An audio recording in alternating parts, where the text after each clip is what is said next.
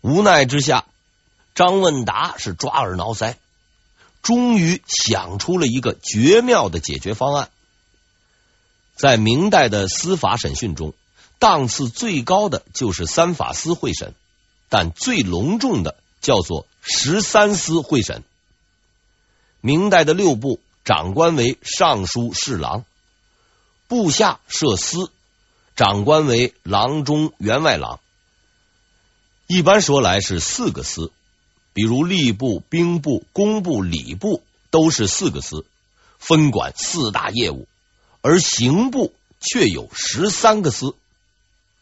这十三个司分别是由明朝的十三个省命名，比如胡适乡就是山东司的郎中，审个案子竟然把十三个司的郎中全都找来，真是煞费苦心。此即所谓集体负责制，也就是集体不负责。张问达先生水平的确高，看准了法不责众，不愿意独自背黑锅，毅然决定把大家伙都拉下水。大家伙倒是没意见，反正十三个人人多好办事，打板子也轻点。审讯那天，人们真切的感受到中国人是喜欢热闹的。除了问话的十三位郎中外，王之粲还带了一批人来旁听，加上看热闹的，足有二十多人，人潮汹涌，搞得跟菜市场一样。这回张差是真的疯了，估计是没看到过这么多人，心有点慌。主审官还没问呢，他就说了，还说的特别彻底，不但交代了庞老公就是庞宝，刘老公就是刘成。还爆出了一个惊人的内幕。按张岔的说法，他绝非一个人在战斗，还有团伙，包括所谓马三舅、李外父、姐夫孔道等人，是货真价实的团伙作案。精彩的还没完，在审讯的最后，张刹是一鼓作气，说出了此案中最大的秘密——红风教。红风教是个邪教，具体组织结构不详。据张刹讲，组织头领有三十六号人，他作案就是受这个组织的指使。一般说来，凑齐了三十六个头领，就该去当强盗了。这话似乎太不靠谱，但经事后查证，确有其事。刑部官员们再一查，就不敢查了。因为他们意外的发现，红风教的起源地就是郑贵妃的老家，而据某些史料反映，郑贵妃和郑国泰就是红风教的后台。这一点我是相信的，因为和同时期的白莲教相比，这个红风教发展多年，却发展到无人知晓。有如此成就，也就是郑贵妃这类脑筋缺根弦儿的人才能干得出来。张差确实实在，可这一来就害苦了这党的同胞们了。审案时丑态百出，比如胡适湘先生负责做笔录，听着听着写不下去了，就把笔一丢了事儿。还有几位这党郎中。眼看这个事儿是越闹越大，竟然在大堂上大呼一声：“你就自己认了吧，不要涉及无辜。”但是总的来说，这党还是比较识相的。眼看是烂摊子，索性不管了，同意如实上报。上报的同时，刑部还派出两拨人，一波去找那几位马三舅、李外父、孔道姐夫。另一波去皇宫找庞宝、刘成，于是郑贵妃又开始哭了。几十年来的保留剧目屡试不爽，可是这一回万历却对他说：“我帮不了你了。”这是明摆着的。张差招供了，他的那帮外父姐夫一落网，再加上你自己的太监，你还怎么跑？但老婆出事，不管也是不行的。于是万历告诉郑贵妃：“而今普天之下，只有一个人能救他，这个人不是自己。”万历说：“唉，唯有太子出面，方可了结此事啊。”还有句更让人难受的话：“这事儿我不管，你要亲自去求他。”郑贵妃又哭了，但这次万历没有理他。于是，不可一世的郑贵妃收起了眼泪，来到了宿敌的寝宫。事实证明，郑小姐装起孙子来也是巾帼不让须眉。进去了，看到太子，一句都不说，扑腾就下跪。太子也特别客气，马上也跪那儿了。双方爬起来以后。郑贵妃就开始哭，一边哭还一边说：“我真没有想过要害你呀，那都是误会呀。”太子也不含糊，反应很快，一边做垂泪状，一边说：“，我明白，这都是外人挑拨，事情是张刹自己干的，我我不会误会。”然后。他叫来了自己的贴身太监王安，让他当即拟文，表明自己的态度。随即，双方回顾了彼此间长达几十年的传统友谊，表示今后要加强沟通，共同进步。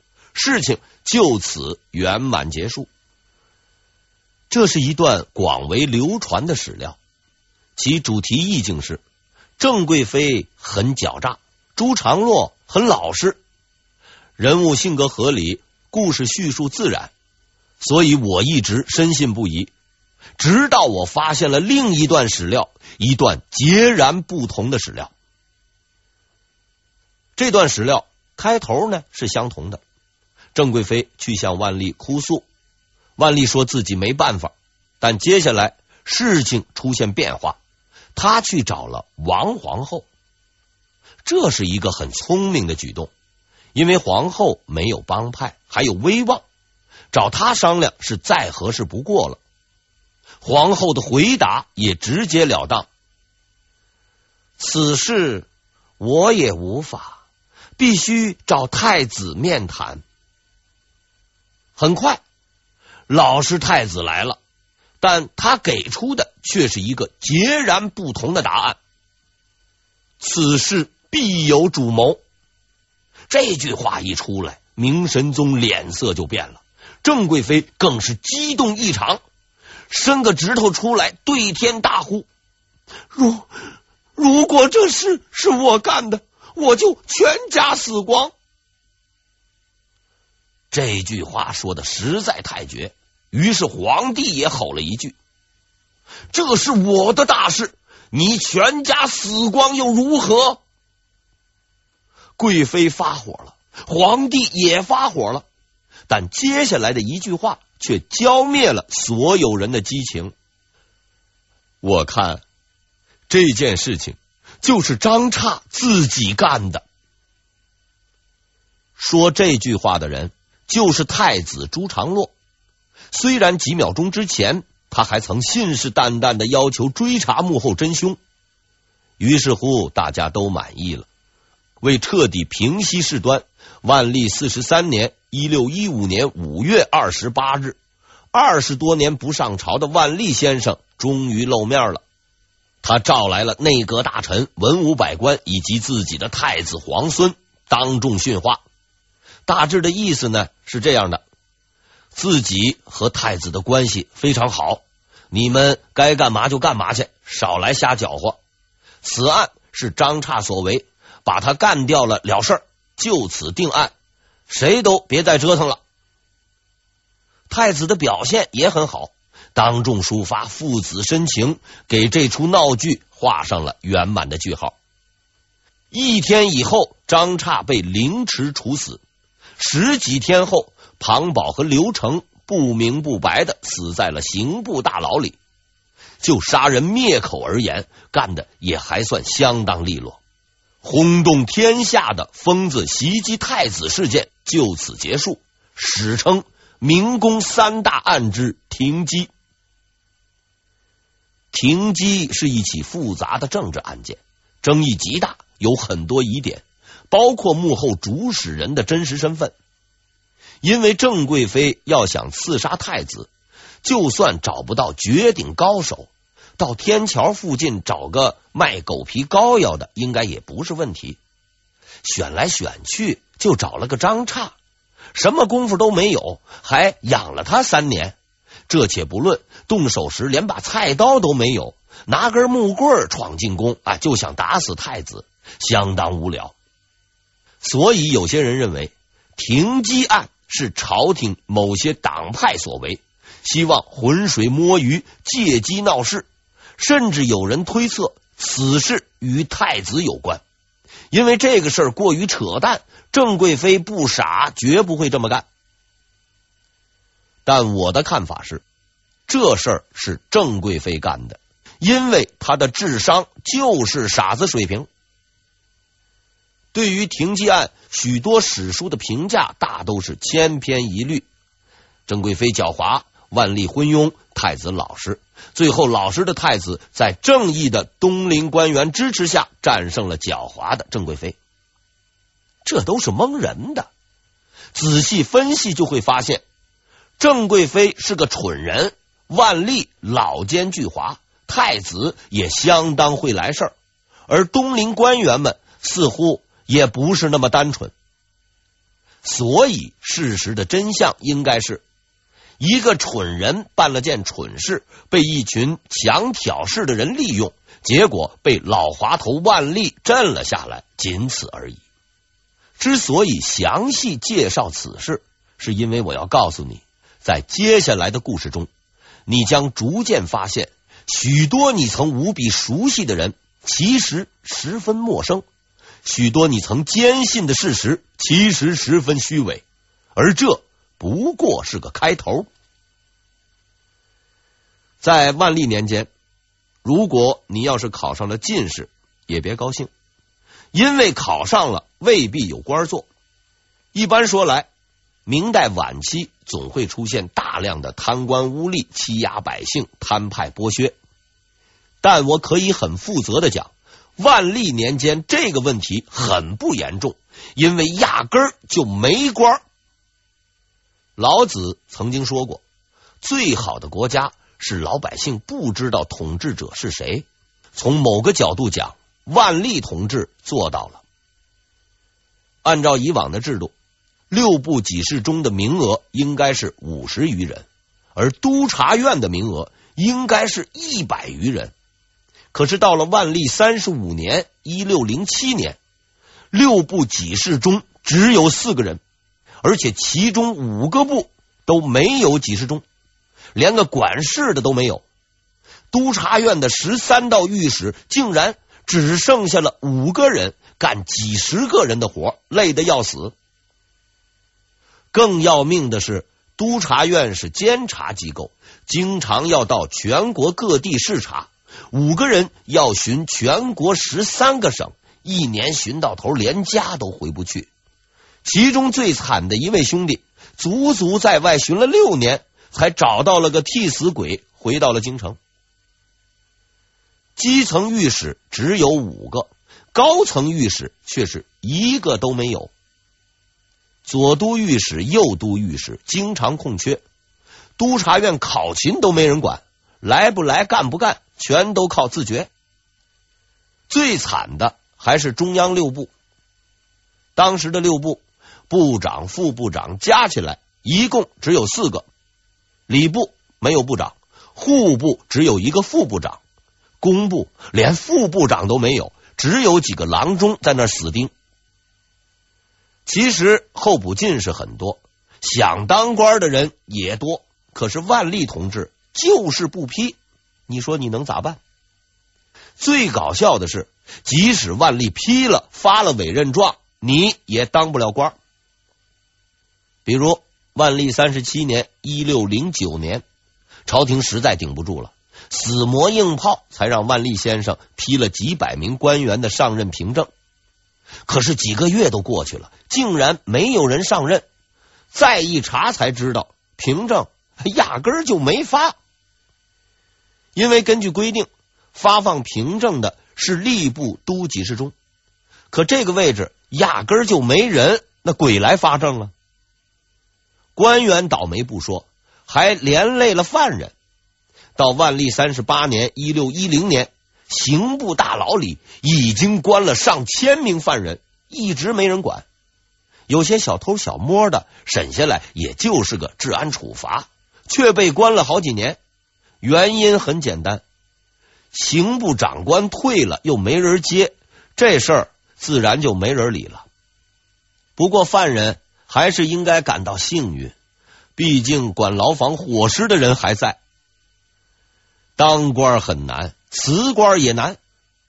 你今天上完班，说明天我不干了。谁都不拦你，但要等你的辞职报告批下来，估计也得等个几年。如果你等不及了，就这么走也行，没人追究你。总而言之吧，万历的这个政府基本属于无政府。如此看来，他应该属于无政府主义者。思想如此超前，着实不易啊。一般说来，史料写到这段。总该是奋笔疾书，痛斥万历昏庸腐朽，政府失效，人民生活在水深火热之中。可是，在我看来，持这种看法的不是装蒜，就是无知，因为事实绝非如此。万历年间，恰恰是明代的经济最发达的时期，所谓资本主义萌芽，正是兴盛于此，而老百姓的生活那真是滋润。想干什么就干什么。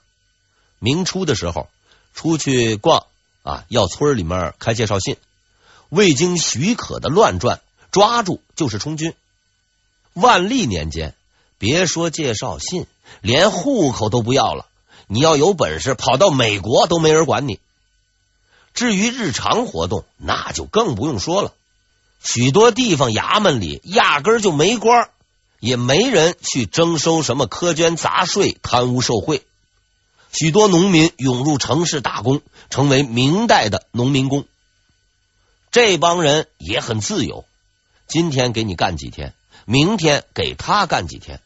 雇主呢，大都是江浙一带的老板。虽说也有些不厚道的老板拖欠农民工的工资，但大体而言还算是守规矩。久而久之。城市的人是越来越多，这些人就是所谓的市民。明代著名的市民文化由此而起，而最受广大市民欢迎的文化读物就是《金瓶梅》《三言》等等。按照现在的说法，这些书籍大都含有封建糟粕，应该限制传播，至少也要写个此处划掉多少字之类的说明。但当时连朝廷都没人管了，哪有人理会这个呀？什么祖本善本满天飘，肆无忌惮。穿衣服也没谱。朱元璋那个时候，衣服的材料、颜色都要按身份定，身份不到就不能穿，穿了那就要打屁股。现在呢，没人管了，想穿什么穿什么。还逐渐出现了性别混装，也就是男人穿女装，涂脂抹粉，搞女性化！而且这些人不是太监，公然在那儿招摇过市，还大受欢迎。穿女装还好，更耸人听闻的是什么呢？经常有些人啊，而且不是个把人，什么都没穿，光着个身子在市面上走来走去，即所谓的裸奔。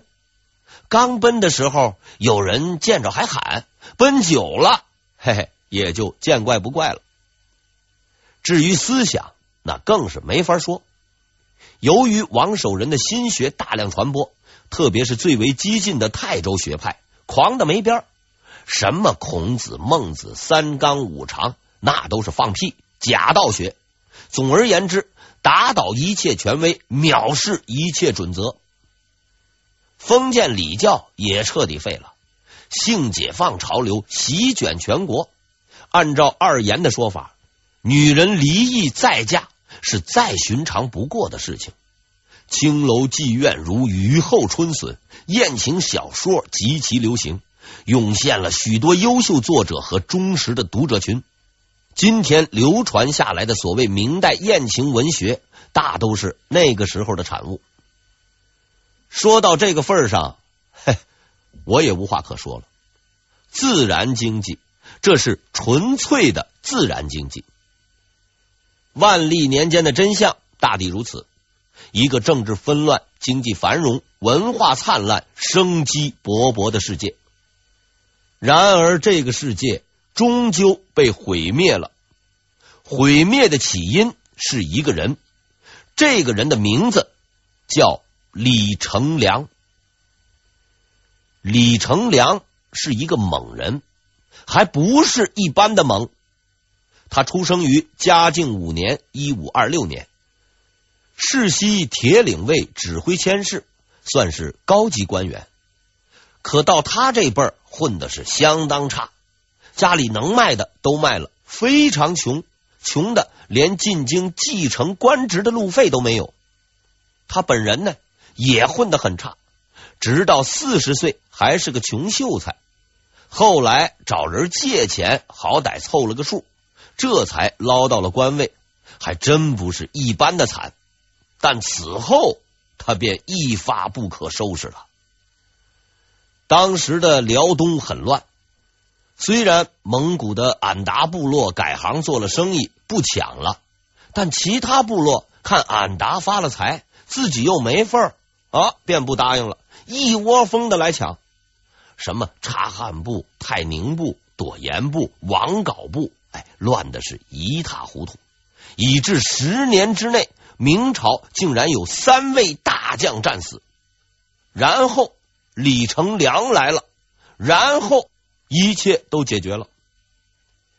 打仗实际上和这个打麻将差不多，排兵布阵，这叫洗牌；掷骰子，哎，就是开打。战况多变，就是不知道下一张摸什么牌。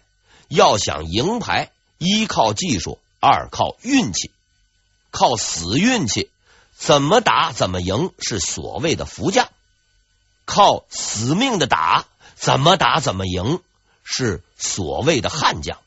李成梁应该是福将加悍将。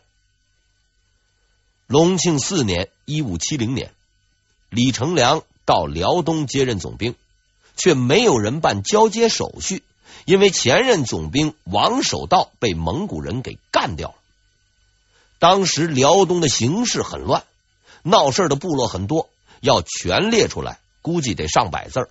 大致说来呢，闹得最凶的有如下几个：蒙古方面，察罕部首领土蛮，泰宁部首领速八害，朵颜部首领董狐狸。